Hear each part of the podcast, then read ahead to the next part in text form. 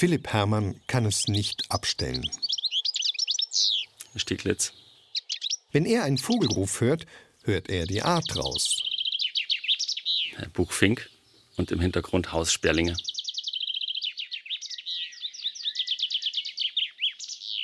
Das langsame Tipp, Tipp, Tipp, Tipp, Tipp und dann wie so ein Wasserfall geht es dann weiter. Es gibt auch so einen Spruch, bitte, bitte bring mir ein Würzigbier am Ende. Dieses Spiel kann man endlos spielen mit Philipp Herrmann. Er hat anscheinend nie die Nase voll davon. Der Mäusebussard, im Hintergrund der Zilpzalp, Buchfink, Zaunkönig und die Mönchsgrasmücke. Also egal, wo ich unterwegs bin, wenn ich jetzt hier durch die Stadt laufe oder wenn ich ja am Computer sitze und höre draußen irgendwas vorm Fenster. War auch früher, wenn ich in der Schule saß und vorm Fenster hat irgendein Vogel gerufen oder im Studium sind die Kraniche drüber gezogen, dann reißt mich natürlich. Dann wird das sofort identifiziert. Durch dieses unermüdliche Vogelstimmenbenennen hat sich Philipp Hermann einen Namen gemacht. Der Vogelphilipp. Schon als Kind ist er ständig durch den Wald gezogen. Und mit einer Vogelstimmen-CD hat er gelernt, die Arten zu erkennen. Heute ist der Vogel Philipp Biologe und hat in den letzten Jahren immer wieder Aktionen angeboten. Man schickt ihm über WhatsApp eine Vogelaufnahme und er schreibt den Namen des Vogels zurück.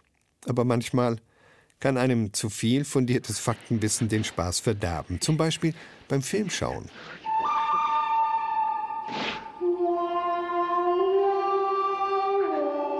Im Western, zwei glorreiche Halunken, geht es nicht um Vögel aber man hört welche, ganz leise nur im Hintergrund. Philipp erkennt sie natürlich trotzdem. Raben und Krähen, klar, die kann es in Wüstenstädten geben. Aber. Es rufen noch Buchfink und Spatzen, wobei die Spatzen dazu passen. Wenn es jetzt ein Dorf ist in der Szene, äh, Buchfink natürlich nicht. Das ist ja kein Wüstenvogel. In dem Fall pfeift es also mal nicht der Spatz von den Dächern, sondern der Buchfink. Er macht klar, bei diesem Film wurde wohl getrickst. Der Gesang der Vögel ist nachträglich dazu gemischt worden, um Stimmung zu machen. Solche handwerklichen Fehler wie die Buchfinken in der Wüste sind gar nicht selten. Kein Wunder, schließlich sind nicht alle ganz so firm in Sachen Vogelstimmen wie der Vogel Philipp. Das ist mir dann unangenehm oder stößt mir auf, wenn man da was sieht, wo die Vögel jetzt überhaupt nicht dazu passen.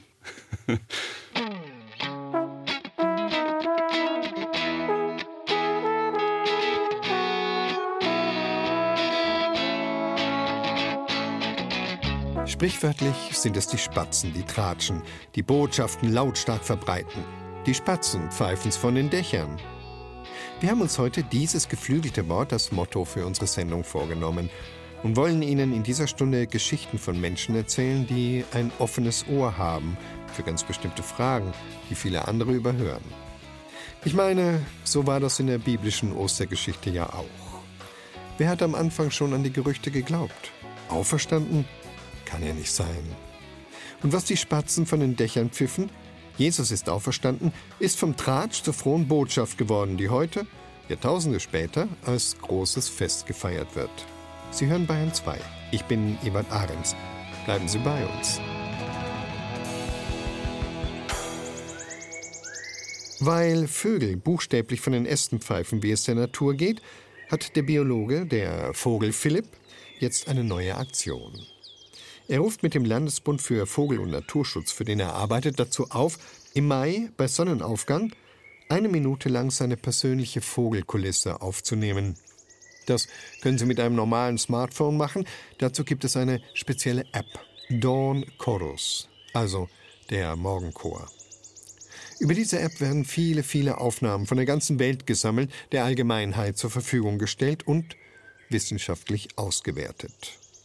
Ja, und wer weiß, vielleicht kann man so auch über den Vogel, der uns in dieser Sendung begleitet, noch genaueres sagen.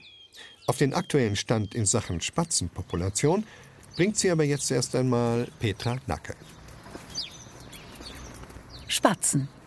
Sie gehören zur Stadt wie Parkuhren, Schaufenster und Cafés, in denen Spatzen wiederum zum lebenden Inventar gehören. Vorausgesetzt, es gibt eine Außenbestuhlung und schön krümeliges Gebäck. Spatzen hüpfen aber nicht nur auf der Straße oder im Gebüsch herum, sondern auch durch unsere Kulturgeschichte. Sie wurden porträtiert, fotografiert und in Sprichwörtern verewigt. Edith Piaf wurde als Spatz von Paris berühmt. Und Mireille Mathieu war der Spatz von Avignon, der wiederum über die Spatzen von Paris sang. Die Spatzen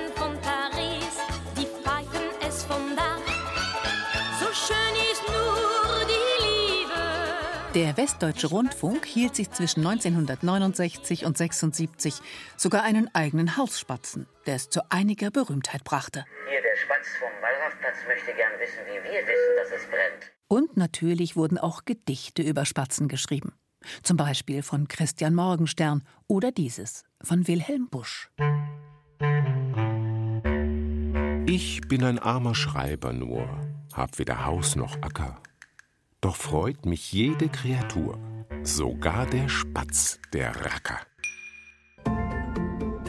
Zählen wir all diese Spatzen zusammen und nehmen dazu noch sämtliche Spatzen, Spätzchen und Spazis, die tagtäglich durch unseren Kosewortschatz flattern, dann kann man nicht anders als zu denken. Der Spatz ist überall. Er ist ein Allerweltsvogel. Stimmt nicht, sagt Martina Geret. Die Spatzenpopulation ist rückläufig. Sowohl bei den Feldsperlingen auf dem Land wie auch bei den Hausspatzen in der Stadt. Das liegt daran, weil einfach Gebäude fehlen, wo sie äh, Nistmöglichkeiten finden. Aber genauso gut die Nahrungssituation kann unterschiedlich aussehen in den verschiedenen Lebensräumen. Und beides trägt dazu bei. Also einmal die Nahrungssituation, heimische Pflanzen, Hecken, wenn die fehlen, Bäume und dann noch die Gebäudesituation, wenn die zum Beispiel saniert werden oder alte Gebäude verschwinden, dann hat es der Spatz schwer, geeignete Nistmöglichkeiten zu finden und dann verschwindet er natürlich von dort, wo er keine guten Lebensbedingungen mehr hat. Martina Geret ist Umweltwissenschaftlerin und arbeitet im Referat Artenschutz beim Bund Naturschutz e.V. in Nürnberg. Wegen des garstigen Wetters verzichten wir auf einen Spaziergang und bleiben im Garten des Vereins, wo man sich wenigstens etwas unterstellen kann. Immer wieder quietschen die Züge am nahen Rangierbahnhof. Eine Amsel beschwert sich lautstark über den Schneeregen. Apropos, Stimmt es eigentlich, dass Spatzen so viel schimpfen, wie ihnen nachgesagt wird? Die schimpfen wahrscheinlich nicht, die haben auch ihre eigene Stimme und wissen genau, was sie erzählen wollen. Spatzen sind sehr gesellig und leben gerne in Kolonien und brüten auch in Kolonien und deswegen ist es da meistens halt auch ein bisschen lauter. Wie halt in der Großfamilie. Wo ein Spatz ist, sind die anderen nicht weit. Und haben Sie es erst einmal auf den Brotkorb oder den Kuchen auf den Teller abgesehen, fordern Sie laut schilpend und völlig furchtlos Ihren Teil. Spatzen gelten als frech, sogar als unverschämt. Martin Luther bezeichnete sie als Diebe. Und sogar dem ausgewiesenen Tierfreund Franz von Assisi gingen Spatzen wohl auf den Wecker. Denn er beschreibt sie als lästig. Den Vogel abgeschossen, und das im wahrsten Sinne des Wortes, hat aber Mao Zedong sein linientreuer Propagandapoet Gu Muru dichtete 1958 zum Auftakt der großen Anti-Spatzen-Kampagne Spatz, du bist ein Mistvogel, ein Verbrecher seit tausenden Jahren. Heute rechnen wir mit dir ab. Für Mao diente der Spatz als Sündenbock, um von eigenen Fehlern abzulenken. Und so wurden Sperlinge kurzerhand zu Feinden des chinesischen Volkes erklärt, die es zu vernichten galt. Wie das vonstatten ging, beschreibt der deutsch-chinesische Schriftsteller Yu Jianquan. Ich erinnerte mich an einen Tag, an dem die ganze Bevölkerung nichts anderes machte, als mit Gongs und Töpfen und allen möglichen anderen zum Krachmachen geeigneten Gegenständen auf den Straßen und in den Höfen herumzulaufen um die Spatzen aufzuscheuchen. Den ganzen Tag war so laut gescheppert worden, dass die Vögel sich nirgends niederlassen konnten und schließlich tot vom Himmel fielen. An jenem Tag wurden Millionen von Vögeln getötet, und wir waren alle ganz stolz darauf gewesen. Nach drei Tagen war der Spatz in China nahezu ausgestorben. In der Folge vermehrten sich die Insekten rasant. Heuschreckenschwärme fraßen die Felder leer, die Menschen hungerten. Von so einer ökologischen Katastrophe sind wir hier weit entfernt. Aber es wird den Spatzen immer schwerer gemacht, bei uns zu leben. Seit 2016 wird der angebliche Allerweltsvogel sogar auf der Vorwarnliste der Roten Liste geführt, sagt Martina Geret. Die Vorwarnliste bedeutet, dort landen Tiere, bei denen die Gefahr besteht, die nächsten Jahre als gefährdet eingestuft zu werden. Der Bestand der Spatzen ist rückläufig seit vielen Jahren. Es gibt natürlich auch Orte, wo er stagniert oder vielleicht auch Lebensräume, wo er sogar ein bisschen zunimmt. Aber in großen Städten wie München ist ganz deutlich dieser Bestandsrückgang zu erkennen. Regelmäßig taucht der Spatz auch als einer der fünf Wahlkandidaten für den Vogel des Jahres auf. Leider kein Grund zum Gratulieren. Die 1971 vom Naturschutzbund Deutschland und dem Landesbund für Vogelschutz in Bayern ins Leben gerufene Ausschreibung macht auf die besondere Gefährdung der Art oder ihres Lebensraums aufmerksam. Heuer wurde das Braunkehlchen zum Vogel des Jahres gewählt, doch schon auf Platz zwei folgt der Spatz. Und wie sieht es hier aus, im Garten des Bund Naturschutz in Nürnberg? Also ich habe hier noch keine gesehen. Bei diesem Pavillon jetzt nicht, aber hier bei unserem Bürogebäude durchaus. Da gibt es ganz viele Mauernischen und auch Möglichkeiten zum Reinschlupfen unter die Ziegel, sodass da durchaus auch Spatzen vorkommen können. Der Spatz braucht nicht viel. Aber wenn selbst das wenige fehlt, steht es schlecht um ihn. Damit sich der Spatz wohlfühlt, braucht er natürlich ausreichend Nahrung und Schutzmöglichkeiten. Das heißt dichte Hecken, Nahrung von samentragenden Pflanzen oder auch Obst- oder beerentragende Hecken, Blumen, die Insekten anziehen. Und als Nistmöglichkeit braucht er einfach Gebäude, wo er Unterschlupf finden kann. Und wenn das nicht gegeben ist, weil vielleicht schon die Hausfassade energetisch saniert wurde, dann kann man helfen, indem man künstliche Nisthilfen außen anbringt unterm Dach. Und auch da muss man aufpassen, dass es natürlich für den Sperling geeignet ist. Also der bevorzugt etwas größere Einschlupflöcher, so dreieinhalb bis vier, fünf Zentimeter und sehr gerne oval. Also, greifen wir den Spatzen doch ein bisschen unter die Flügel und unterstützen sie. Denn im Grunde sind sie ja putzig, die kleinen pummeligen Federbälle. Auch wenn sie manchmal ein ziemliches Gwerch machen und selbst dem heiligen Franz auf die Nerven gingen. Aber vielleicht halten uns die Spatzen ja auch nur einen Spiegel vor. Wilhelm Busch jedenfalls hatte da so einen Verdacht. Ich rief: Spatz, komm, ich füttere dich. Er fasst mich scharf ins Auge er scheint zu glauben, dass auch ich im Grunde nicht viel tauge. Verkauft man nicht zwei Spatzen für einen Groschen? Das fragt Jesus in einem Gleichnis, und wir sehen, der Sperling ist auch in der Bibel selbst nicht viel wert. In Musik und Geschichten geht es um Vögel in der Zeit für Bayern auf Bayern 2, heute am Ostertag. Und zwar um die Spatzen, die es von den Dächern pfeifen. Schön kann das sein, wenn es sich um etwas Schönes handelt, wie etwa die Nachricht von einer Auferstehung, eine Osterbotschaft. Aber ziemlich schrecklich kann es sein, wenn die Spatzen eine Warnung von den Dächern pfeifen und sie keiner hören will. Ulrich Trebin ist für uns ganze hundert Jahre zurückgegangen ins Jahr 1923 und hat sich gefragt, ob damals in München keiner gehört hat, was die Spatzen schon von allen Dächern gepfiffen haben. Es ist ein Vorgang, der ganz Deutschland die Köpfe hochreißen lässt. Bewaffnete Horden von Nationalsozialisten marschieren im November 1923 durch München. Ihr Parteichef Adolf Hitler sprengt eine politische Versammlung im Bürgerbräukeller, schießt mit der Pistole in die Decke, bedroht den am Rednerpult stehenden Generalstaatskommissar von Kahr und seine Mitstreiter und erklärt die bayerische Regierung für abgesetzt. Außen hat den Bürgerbräukeller die SA abgeriegelt. Das aber soll nur der erste Schritt sein. Nach dem Vorbild von Mussolinis Marsch auf Rom will dieser rechtsextreme, antidemokratische und antisemitische Möchtegern-Diktator mit seinen Kampfverbänden nach Berlin ziehen und die Macht in ganz Deutschland an sich reißen. Wie konnte es so weit kommen? Ich habe früher wunderbar lachen können. Aber während der Inflationszeit habe ich das Lachen direkt verlernt. Ich kann nur mehr so gezwungen lachen, so ungefähr so zum Beispiel. Ha. Das ist natürlich für die Menschen damals eine ziemlich dramatische Erfahrung gewesen. Das kann man sich ja vorstellen. Also es sind auch Ersparnisse entwertet worden.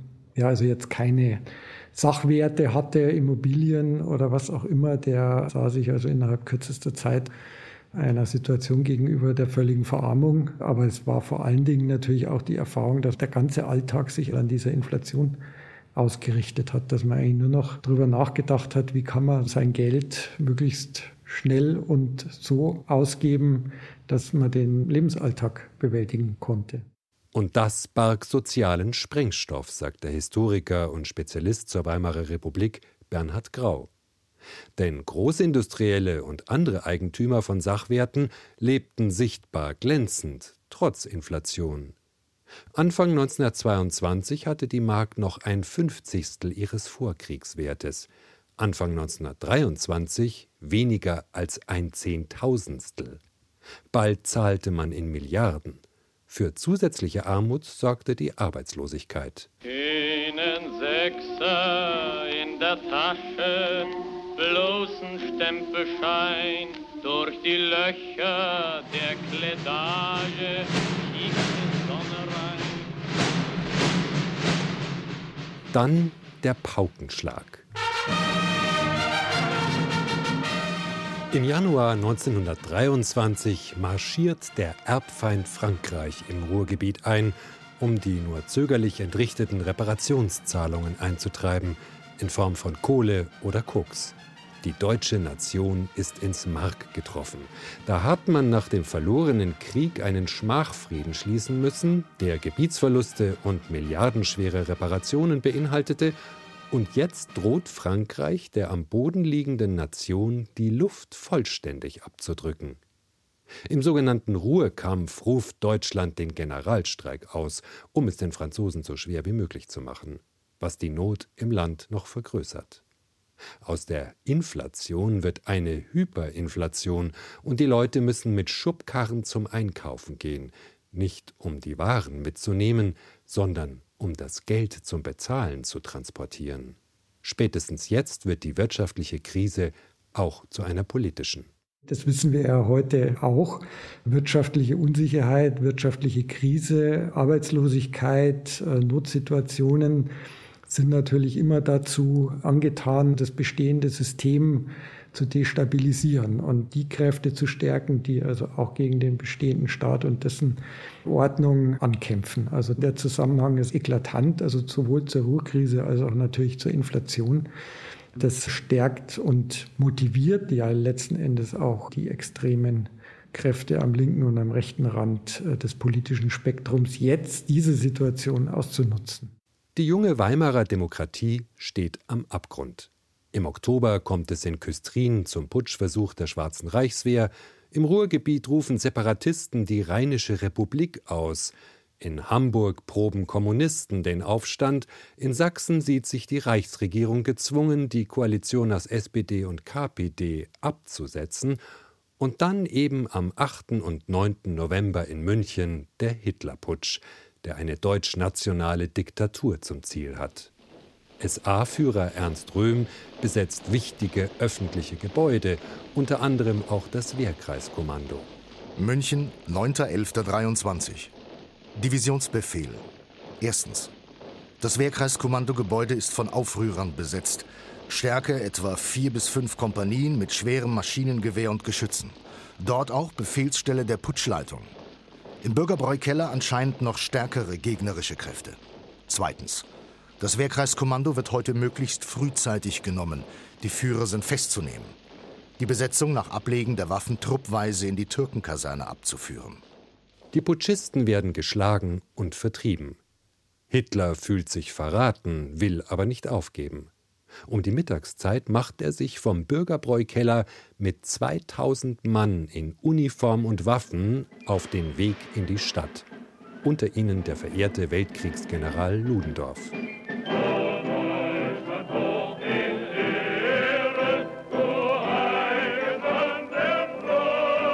Mittags um halb eins dann der Showdown an der Feldherrnhalle. Ein Augenzeuge erinnerte sich 40 Jahre später, kam nun gerade in dem Moment zurecht wie ein Fahnenwall von den Hitlern vorbeizogen mit einem furchtbaren Tamtam. -Tam. Und kaum war diese Geschichte vorbei, krachten vorne Schüsse. Denn am Odeonsplatz wartet auf die Putschisten die Landespolizei unter Oberleutnant Michael von Godin. Plötzlich gab ein Hitlermann einen Pistolenschuss auf meinen Kopf ab. Der Schuss tötete einen hinter mir stehenden Wachtmeister. Für den Bruchteil einer Sekunde trat in meiner Stationsverstärkung eine Erstarrung ein. Noch bevor es mir möglich gewesen war, einen Befehl zu geben, gaben meine Leute Feuer, was die Wirkung einer Salve auslöste. Zur gleichen Zeit nahmen die Hitlertruppen das Feuer auf und es entspann sich ein regelrechter Feuerkampf. In einer Zeitspanne von höchstens 30 Sekunden ergriffen die Hitlertruppen die regellose Flucht. Ich sah noch, wie die meisten sich auf die Straße warfen von diesen Leuten, von den Marschieren und sah nun, wie die Leute da in ihrem Blute lagen. Vier Landespolizisten kommen ums Leben, ein Oberkellner aus einem benachbarten Café und 15 Putschisten. Um ein Haar wäre mehrere Male auch Adolf Hitler getötet worden.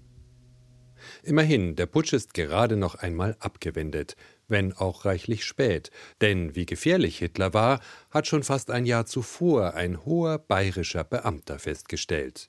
Der im Grunde selbst vaterländisch gesinnte Polizeireferent des Innenministeriums Josef Zettelmeier berichtet dem Ministerpräsidenten nämlich im Dezember 1922 über zehn große Parteiversammlungen der NSDAP und kommt zu dem Schluss, die Bewegung ist daher ohne Zweifel eine Gefahr für den Staat. Nicht nur für die derzeitige Staatsform, sondern für das Staatswesen überhaupt. Denn will sie in Bezug auf das Vorgehen gegen die Juden, Sozialdemokraten, das Bankkapital nur einigermaßen halten oder zur Auswirkung kommen lassen, was sie in dunklen Ideen in sich trägt, so gibt es viel Blut und Unordnung. Die Bewegung, die auf die Diktatur hinausläuft, muss bekämpft werden, politisch und polizeilich. Doch kaum etwas ist geschehen. Und auch jetzt fallen die Gefängnisstrafen für Hitler und Konsorten spärlich aus. Ich hatte vor dem Marsch zur Feldernhalle vielleicht 70 oder 80.000 Anhänger.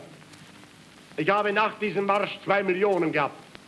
Allerdings in den Augen der bürgerlichen Parteien spielte das keine Rolle. Sie sahen nur ein blutiges Ende. Sie haben allerdings nicht begriffen, dass das Größte der Weltgeschichte sehr häufig in Blut seinen Anfang nahm. Hätte die Politik also nicht gewarnt sein müssen, um das Dritte Reich zu verhindern? Diese Schlussfolgerung wäre vorschnell, meint der Historiker Bernhard Grau. Das Gefährdungspotenzial, das vom Nationalsozialismus ausgeht, das hat man 23 eigentlich erkennen können. Trotzdem gibt es keine gerade Linie von 1923 zu 1933.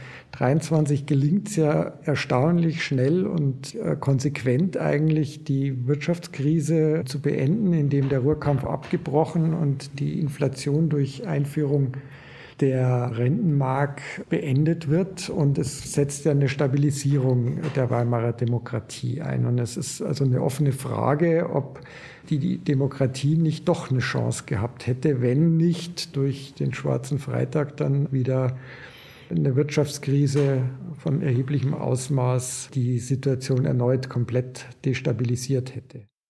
Ulrich Tribin mit einem Blick zurück auf den Hitlerputsch in München. Vielleicht hören wir wegen 1923 heute genauer auf das, was die Spatzen warnend von den Dächern pfeifen. Spatzen nisten gerne in alten Gemäuern, wie vorhin im Beitrag zu hören war, und sie machen sich nichts draus, ob es sich dabei um die Hütte von Mutter Teresa oder das ehemalige Landhaus von Josef Goebbels handelt. Wir verstehen zwar leider nicht, was die Spatzen den ganzen Tag so schilpen, aber vermutlich ist das komplett ideologiefrei. Um das Einnisten und um Ideologien geht es aber jetzt in dem, wovon uns Tobias Föhrenbach berichten möchte. Er war für Bayern II im ehemaligen Kloster in Weißenohe in der fränkischen Schweiz. Es war der Dramatiker Friedrich Schiller, der ganz genau hinhörte. Dem Schicksal leihe sie die Zunge. Selbst herzlos, ohne Mitgefühl, begleite sie mit ihrem Schwunge des Lebens wechselvolles Spiel. Wahrlich, Glocken verkünden und begleiten so einiges, was sich unter ihnen abspielt. Das trifft in besonderer Hinsicht auf das Geläute von St. Bonifatius in Weißenohe zu. Die Kirche gehört zum Ensemble des ehemaligen Benediktinerklosters, dessen wechselvolle Geschichte bis ins 11. Jahrhundert zurückreicht. Ja, wir wollen das Erdgeschoss mal sehen, weil hier eigentlich die Ursprünglichkeit des Klosters auch noch ersichtlich ist in zwei Räumlichkeiten. Die Eigentümer des Klosters führen mit sichtlicher Vorfreude durch die Räumlichkeiten. An einer rudimentären Bar vorbei geht es hinein in zwei alte Gewölbezimmer mit eindrucksvollem Stuck an den Decken. Auf den Tischen liegen ausgerollte Baupläne. Daneben steht ein Miniaturmodell des Klostergeländes. Hier die alten Trakte, dort kommen die Neubauten hin. Hier soll später ja die Gastronomie bzw die Beherbergung der Gäste erfolgen in diesem Teil. Über eine holzgeschnitzte Wendeltreppe gelangen wir ins Obergeschoss, in die ehemaligen Abzimmer des Benediktinerklosters. Das Treppenhaus ist eines der Schmuckstücke hier. Es ist wirklich das Zentrum und von da aus wird man auch in die verschiedenen Seminarräume, in die Bibliothek und was wir sonst vorgesehen haben, gelangen können. Alle schwärmen von einer ganz besonderen Idee. Noch sind die Etagen verwaist, doch bald soll das alles hier mit Leben gefüllt werden. Auch der erste Bürgermeister der Gemeinde Weißenohe, Rudolf Braun, ist gekommen. Ich freue mich natürlich auf die Wiederinstandsetzung des alten Klosters. Das ist ganz wichtig. Das ist ja hier unsere DNA von Weißenohe. Aus dem Kloster ist ganz Weißenohe entstanden, ne, durch die Mönche, die da sehr viel getan haben. Wir stehen in einer holzvertäfelten Fensternische. Über uns, in der gewölbten Decke, ist ein kleines Relief herausgearbeitet und blickt auf uns herab. Hier der Heilige Geist, der uns hoffentlich begleitet bis zum Ende der Baumaßnahme. Und auch beschützt, ja. Und Absolut. uns schon in der Vergangenheit weitergeholfen hatten. Äh, wir hatten hier Besuch von unserem Innenminister, Herrn Herrmann ich habe ihn gefragt, ob er schon was spürt. Was soll ich spüren, war die Antwort, dass der Heilige Geist ihn äh, richtig leitet. Und er hat gesagt, jawohl. Erinnert sich Herbert Meyer, der Initiator des umfangreichen Bauvorhabens. Der Bürgermeister Rudolf Braun ist sich sicher, auch Herbert Meyer ist ein Segen für Weißenohe. Und das kam so.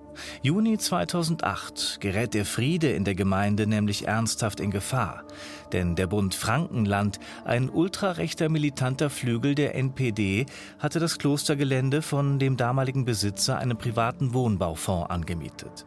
Ursprünglich wollte dieser dort Eigentumswohnungen bauen, legte das Vorhaben dann aber auf Eis. Die NPD wird auf die Immobilie aufmerksam und denkt über ein mögliches Tagungszentrum nach. Probeweise soll an einem Wochenende hier in Weißenohe der sogenannte Nationale Frankentag begangen werden. Die rechte Szene plant dazu Reden von NPD-Funktionären und Auftritte rechtsradikaler Bands.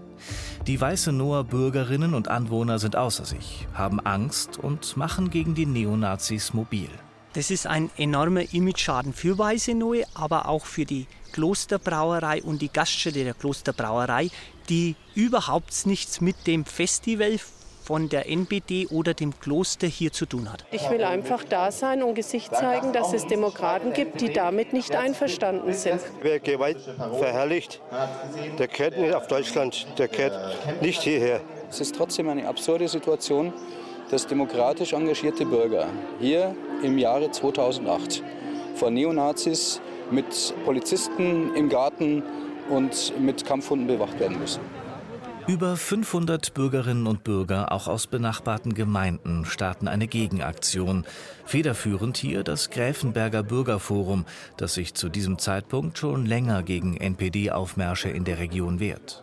Das Wochenende geht unter lautem Protest über die Bühne. Bürgerinnen und Bürger feiern gleich neben dem Kloster ein Fest der Demokratie. Im Klosterhof hingegen versammeln sich 220 Neonazis. 500 Polizistinnen und Polizisten sorgen für die Sicherheit an diesem Wochenende. Weiße Nohe im Ausnahmezustand. Und als die Anhänger der rechten Szene wieder abziehen, bleiben die Sorgen, denn das Kloster steht ja leer und zum Verkauf. Wir sind heute ermutigt worden, dass es hier ein wachsames Dorf gibt, dass es hier ein zivilcouragiertes Dorf gibt. Und wir müssen jetzt natürlich äh, in der nächsten Zeit aufpassen, was hier mit dem Kloster passiert und müssen hier die Köpfe zusammenstecken und verhindern, dass die Neonazis hier dieses Kloster kaufen. Durch die aktuelle Berichterstattung in der regionalen Presse erfährt auch Herbert Meyer von den Vorkommnissen in Weißenur. Er ist damals schon der Schatzmeister des Fränkischen Sängerbundes.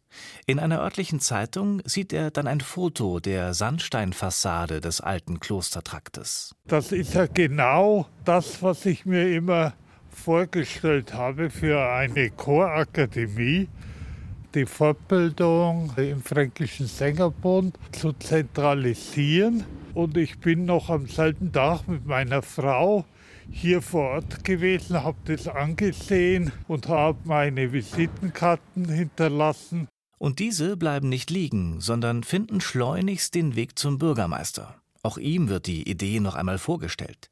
Im ehemaligen Kloster Weißenohe könnte eventuell eine Chorakademie ihre Heimat finden, ein Ort der Sangeslust, ein Ort kulturellen Lebens, ein Ort, an dem Gäste aus nah und fern willkommen sind, zusammenkommen und sich austauschen. Chöre aller Arten und Altersstufen, singbegeisterte Laien, Seminarleiter, Stimmbildnerinnen und viele mehr.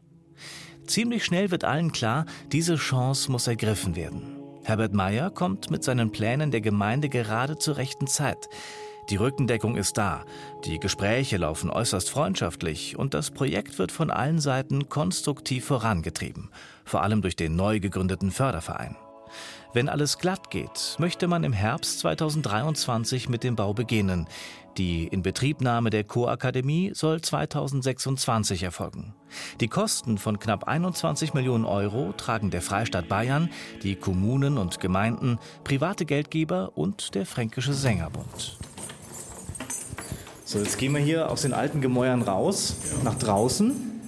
Und zwar dorthin, wo dann der Neubau entstehen soll. Hier wird ein Chorhof entstehen. Hier kommt der Übernachtungstrakt, das Gästehaus hin. Und wir werden hier eine große Freibühne machen. Und auch ein kleiner Konzertsaal ist geplant mit knapp 200 Plätzen. Zudem bietet die benachbarte Klosterkirche St. Bonifatius als möglicher Auftrittsort eine tolle Akustik. Ja, hier lässt es sich aushalten. Der Blick streift die sanften Hügel rund um den wieder friedlichen Ortskern Weiße Noors. Kloster, Kultur und Gesang. Ein Projekt mit Segen von oben. Singen, bilden, leben leben kann man hier ganz toll. Sie sehen die tolle Landschaft hier. Hier muss man einfach leben. Hier gibt es auch eine tolle kulinarische Landschaft. Die zweite Säule ist natürlich das Bilden, die Fortbildung, für die es wahnsinnig viele Wege bereits gibt und doch noch immer nicht genug.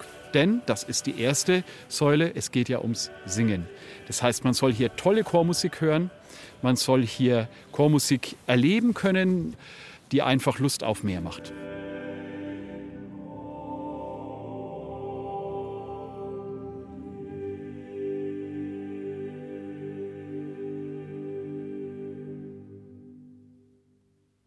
Tobias Föhrenbach berichtete über die schöne musikalische Lösung des Neonazi-Problems in Weiße Noah. Frei wie ein Vogel sein ist ja ein uralter Traum des Menschen. Manche Vögel aber suchen sich ganz bewusst die Enge menschlicher Umgebung. Klar, heute geht es in unserem Feiertagsfeuilleton in der Zeit für Bayern um Vögel. Aber schließlich ist Ostern und ganz können wir die Eier nicht außen vor lassen. Deshalb erzählt uns Christina Haas jetzt von Emma, die jedes Jahr kommt und jedes Jahr Eier bringt. Guten Morgen, Hanna. Ich glaube, es lohnt sich aufzustehen. Ich glaube, da spitzt so ein Schnabel hier hinter unseren Gräsern durch. Schau mal, die Sonne geht auf. Schau mal hier. Guten Morgen, Mama. Ich bin noch müde. Können wir barfuß auf die Terrasse? Ich habe nämlich da was entdeckt. Ich sehe noch gar nichts. Meine Augen sind noch so verschwommen. Es ist 6.30 Uhr, ein Morgen im März. Die Sonne blitzt in unsere Dachgeschosswohnung im dritten Stock und ehrlich gesagt bin ich glockenhellwach, ausnahmsweise noch vor dem ersten Kaffee. Schon seit ein paar Tagen blickte ich jeden Morgen sehnsüchtig nach draußen auf den Balkon, ob sich irgendwo zwischen Schnittlauch, Tulpen und Gräsern vielleicht Emma versteckt. Ach ja, Emma ist unsere Ente. Und wenn mir jemand vor ein paar Jahren erzählt hätte, dass ich mal eine Stockente beim Namen rufe, dann hätte ich ihm wohl den Vogel gezeigt. So weit kann's kommen. Aber ob Emma auch in diesem Jahr kommt, stand bis heute Morgen nicht fest. Voll gut getarnt. Ist es eine Ente? Komm, lass uns mal schauen. Wir testen jetzt mal was. Ob es wieder die Emma ist. Für wenn wir jetzt mal ein bisschen näher rangehen. Ob sie weggeht oder nicht. Uh, ganz schön frisch. Oh Gott, ist es kalt. Hallo Emma. Ja, ich freue mich, dass du da bist. Jedes Jahr ein Abenteuer, jedes Mal anders und somit immer wieder von neuem spannend. Ich habe nochmal nachgerechnet. Unsere Emma ist nun zum fünften Mal auf unserem Balkon in Margitshöcher, das ist in Unterfranken, gelandet. Wir wohnen einen Steinwurf vom Main entfernt und unsere kleine grüne Oase liegt im Schatten des Kirchturms. Das Glockengebimmel scheint die Ente nicht weiter zu stören, ganz im Gegenteil. Vor zwei Jahren hat Emma sogar eine Entenfreundin mitgebracht und dann saßen sie da zu zweit und haben es sich gemütlich gemacht. Richtige Mädels halt. Wäre ja auch zu langweilig, alleine für etwa vier Wochen rumzusitzen. Warum Emma sich immer uns auserwählt und nicht mal auf ein anderes Domizil fliegt? Hanna hat da eine logische Erklärung. Ich glaube, wir versorgen sie auch gut und stellen ihr immer Wasser hin. Und es gibt ja auch Leute, die nicht so tierfreundlich sind. Und bei uns ist es einfach auf der Terrasse schön angepflanzt. Es sind auch gute Kräuter da und so. Und es gefällt ihr, glaube ich, einfach gut. Und sie hatte auch gemerkt, dass wir darauf eingestellt sind, dass sie jedes Jahr wieder kommt. Vielleicht hat sie das ja auch gemerkt. Oh ja, man passt sich so einer Ente an. Im ersten Jahr haben wir uns immer ganz leise auf der Terrasse verhalten. Die Sitzgarnitur extra in die andere Ecke verlegt, damit die Dame in Ruhe brüten kann. Mittlerweile wissen wir, wie der Hase läuft und sind auch abgebrühter geworden. Wir haben nach und nach herausgefunden, Entenmama zu werden läuft nach einem bestimmten Plan ab. Emma landet üblicherweise im März, legt ein Ei nach dem anderen und bleibt dann brav sitzen, bis die Küken geschlüpft sind. Alles fängt mit einem Testei an. Emma legt ein Ei in ihre Kuhle und genießt noch ein wenig die Freiheit. Am nächsten Tag kommt sie zurück. Wurde das Ei zerstört, beispielsweise durch einen Greifvogel, fängt sie an einer anderen Stelle zu buddeln an. Liegt das Ei aber unverändert im Nest, nimmt sie Platz und genießt all inclusive. Es ist ja am Anfang so, dass sie sich noch selber versorgt. Trotzdem stellte ich ihr manchmal Wasser hin, weil es wird jetzt heiß und dann kann sie einfach mal schnell trinken. Und sonst, wenn sie dann wirklich sitzt, dann frisst sie sich eigentlich immer was an. Und so kann sie dann halt länger auf ihren Eiern sitzen bleiben, wenn sie was zu trinken hat. Ich fütter sie wirklich nicht so oft, aber dann fütter ich sie mit Haferflocken in Wasser. Aber auch wirklich nur das und nicht so viel, weil da ist ja auch Kohlenhydrat drin und das ist ja eigentlich nicht so gut für Enten. Und manchmal mache ich in das Wasser noch so ein paar Kräuter rein. Das ist dann wie so eine Limo. So süß sich das anhört, wir hatten auch schon bittere Pillen zu schlucken. Vor zwei Jahren griff eine Nilgans, die machen sich hier seit Jahren breit, unsere Emma an und wollte sie vertreiben. Wir bekamen einen ganz schönen Schreck, als sich dieser rund 70 Zentimeter große Exot lauthals schnatternd vor Emma aufplusterte. Gut, dass wir zu Hause waren und gleich raus auf den Balkon sind, um die Nilgans zu vertreiben. Rückendeckung für unsere Ente. Stockenten brüten meist sieben bis elf Eier aus. Unsere Emma hat es auch schon mal auf zwölf Küken gebracht. Nach circa 28 Tagen schlüpft der Nachwuchs und dann wird es spannend. Enten sind Nestflüchter, das heißt, sie verlassen nach sechs bis zwölf Stunden das Nest. Diesen Zeitpunkt müssen wir erwischen und auch zu Hause sein. Durch ihr geringes Gewicht würden die Küken den Sprung aus dem dritten Stock zwar packen, das Problem ist nur, sie schaffen es meist nicht über die Balkonbrüstung. Deshalb spielt Hannah Ententaxi. Eigentlich bringen wir sie immer auf die gleiche Methode runter. Wir haben da immer unsere rote Wäschewanne. Da tun wir die Kleinen rein. Also das lässt die Emma auch wirklich zu. Und dann wartet meistens einer mit der Emma oben. Und ich trage die Küken das Treppenhaus runter auf den Hof. Und dann zeige ich der Emma, halte ich ihre Küken so hoch und ruft dann Emma und dann kommt sie und dann fliegt sie zum Wasser und dann tragen wir die Küken hinterher. Zu Hause? Mhm. Nee, das andere schwimmt jetzt da vorne. Jetzt gehen sie los. Die Küken haben das Seepferdchen in die Wiege gelegt bekommen und schwimmen in Reih und Glied in Ufernähe hinter der Mutter her. Sie fressen von Anfang an selbstständig, Insektenlarven, später auch Grünpflanzen. Emma bleibt noch etwa 60 Tage mit den Pflückenküken zusammen. Ich bin so 30 Zentimeter vor ihrem Nest und es scheint sie gar nicht zu stören. Ne? Ist echt cool, Emma, dass du uns so vertraust. Ja, da klappert sie mit dem Schnabel. Schön. Ende April stellen wir uns aufs Schlüpfen der Küken ein. Hanna und ich hoffen einfach, dass alles gut geht und wir wieder Geburtshelfer spielen dürfen. Balkonente Emma liegt uns eben am Herzen. An der Ente ist einfach alles anders. Sie ist so, als würde sie uns verstehen und es ist einfach schön, wenn man wie so einen wild lebenden Gast auf seinem Balkon hat, der kommt und geht und ja, das ist schön und das mag ich an ihr auch so gerne, dass sie halt irgendwie nur zweimal im Jahr da ist, aber irgendwie immer in unserem Herzen ist. Ja.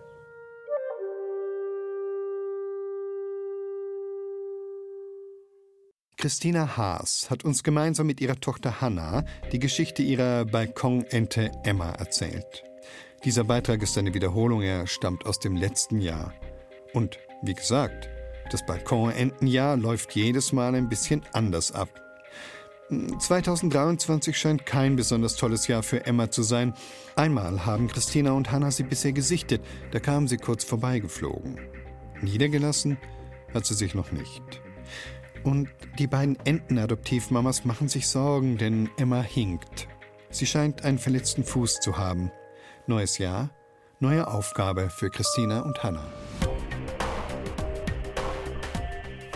Mein Name ist Ewald Ahrens. Die Zeit für Bayern auf Bayern 2 ist jetzt zu Ende.